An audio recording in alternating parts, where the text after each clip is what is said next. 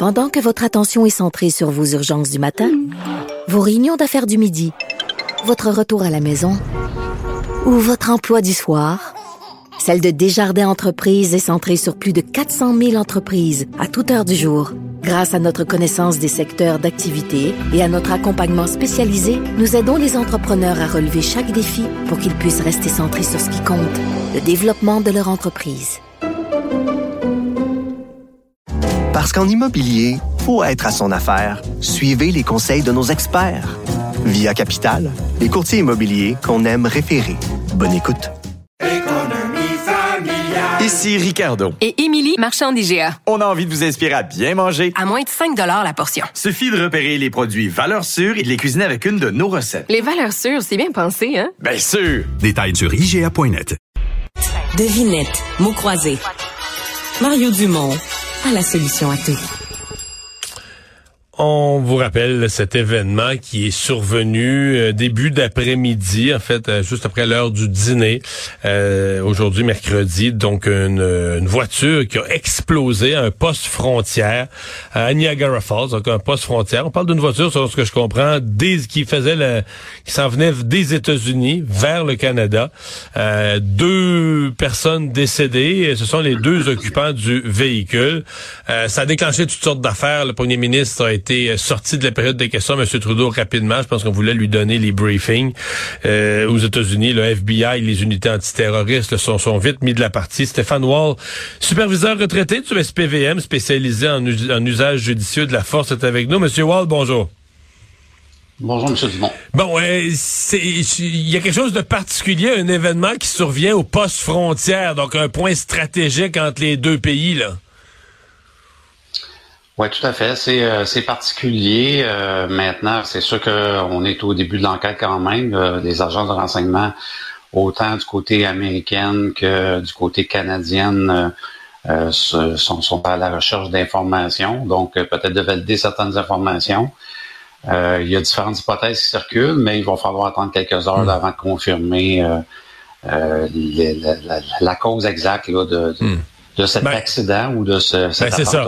Je pense que c'est la première question. Est-ce que ça pourrait être un accident, une auto qui s'est emballée, euh, un accélérateur qui s'est coincé? Parce qu'on dit que le véhicule est comme rentré à grande vitesse. Donc, est-ce que c'est un accident, c'est un geste volontaire? Puis si tu arrives dans l'hypothèse du geste volontaire, ben là, est-ce que c'est un geste volontaire d'un d'un fou ou est-ce que ça pourrait carrément être un acte terroriste? Puis on est dans une dans une période politique sur la planète où les actes terroristes sont toujours dans la lorgnette. Là.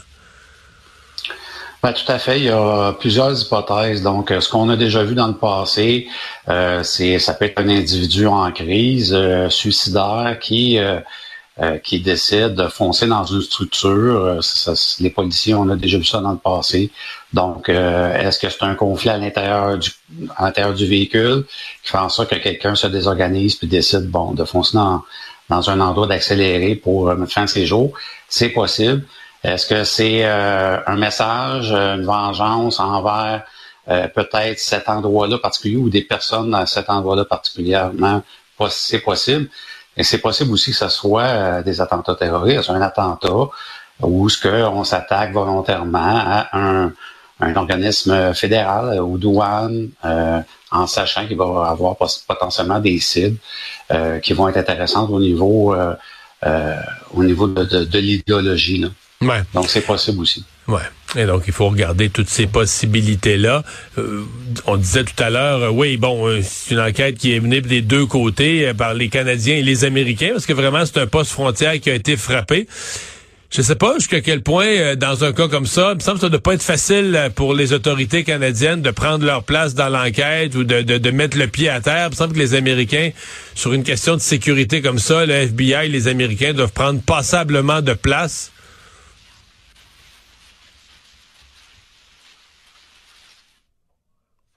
Ouais, je pense qu'on a perdu la communication. Je vois Monsieur Wall, mais l'image visiblement, euh, l'image est gelée tout simplement et lui ne m'entend plus. on va essayer de refaire la, la communication. Ah, bon, on est en train de refaire la communication. Oui, parce que bon, on le sait, les Américains ont quand même sur les questions de sécurité sont assez sensibles. Bon, avec raison, ils ont vécu plusieurs euh, attentats terroristes. Et euh, oui, je, me demande sincèrement si c'est quoi le niveau euh, d'écoute ou d'intégration à leurs enquêtes qu'ils peuvent faire euh, des euh, de la GRC ou des autorités canadiennes? Oui, donc Stéphane Wall, on reprend la discussion. Je vous demandais, est-ce que vous avez l'impression que les Américains emmènent large là, par rapport, par exemple, à la GRC? Ben, tout à fait, mais dans, il faut comprendre que dans des situations comme ça, si ça s'avère vraiment que ça pourrait être une piste terroriste, euh, c'est sûr que le FBI, les agences fédérales vont avoir euh, le, premier mot, vont, vont être sur l'enquête, étant donné que c'est sur le territoire américain, mais ils vont quand même travailler avec l'équipe intégrée euh, de sécurité nationale de la GRC. Donc, il y a énormément de collaboration qui va être faite, de partage de renseignements via les sources criminelles, mais via aussi tout ce qui est le renseignement national, puis aussi avec euh, Interpol, bien entendu, parce que euh, si ça se confirme euh, que c'est une attaque terroriste, il peut avoir certaines informations qui vont cheminer à travers les réseaux internationaux.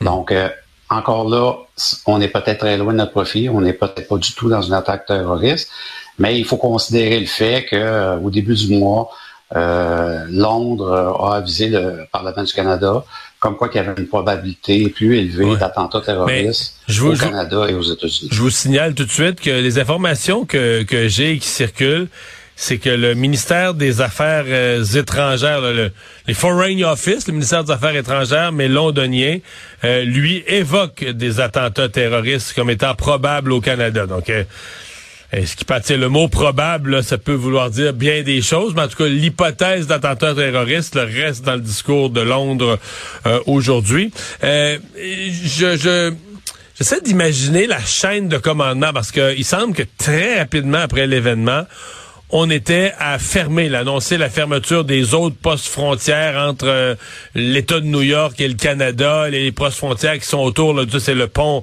le Rainbow Bridge, le pont Rainbow, mais des autres qui sont autour. Euh, comment euh, on, est plus prudent quand devant l'ignorance de ce qui se passe, on, est plus prudent que moins. Comment les chaînes de commandement se font là, pour prendre ce genre de décision-là? En fait, euh, ce qu'il faut comprendre, c'est qu'il y a toujours une analyse constante du risque. Donc, les, sections antiterroristes, autant canadiennes euh, qu'américaines, vont toujours coter un risque. Donc, est-ce que c'est un risque faible, modéré, élevé? Euh, au Canada, présentement, c'est modéré. Mais maintenant, lorsqu'un attentat ou un accident comme ça arrive, un, événement particulier, ben il faut mettre la barre le plus haut possible dans les minutes qui suivent parce qu'on ne sait pas euh, s'il va y avoir d'autres euh, d'autres possibles attentats ou d'autres possibles accidents, on va s'assurer de mettre un filet de sécurité à tous les endroits qui pourraient être susceptibles d'être attaqués. On va s'assurer de doubler, tripler, quadrupler la, présence policière et de faire aller les informations. Donc, on est mieux en mettre plus, euh, puis après ça, baisser le niveau de, de, sécurité que de commencer trop bas. Donc, euh, c'est ce qu'on voit présentement. Euh, le temps qu'on valide les informations, qu'on valide les éléments de l'enquête, ben, on est mieux d'en faire plus euh, de ce côté-là, côté des autorités. Ben, on va surveiller ça. On, aura ça. on en saura sans doute davantage au cours des prochaines heures. Stéphane Wall, merci. Au revoir. Merci, bonne soirée.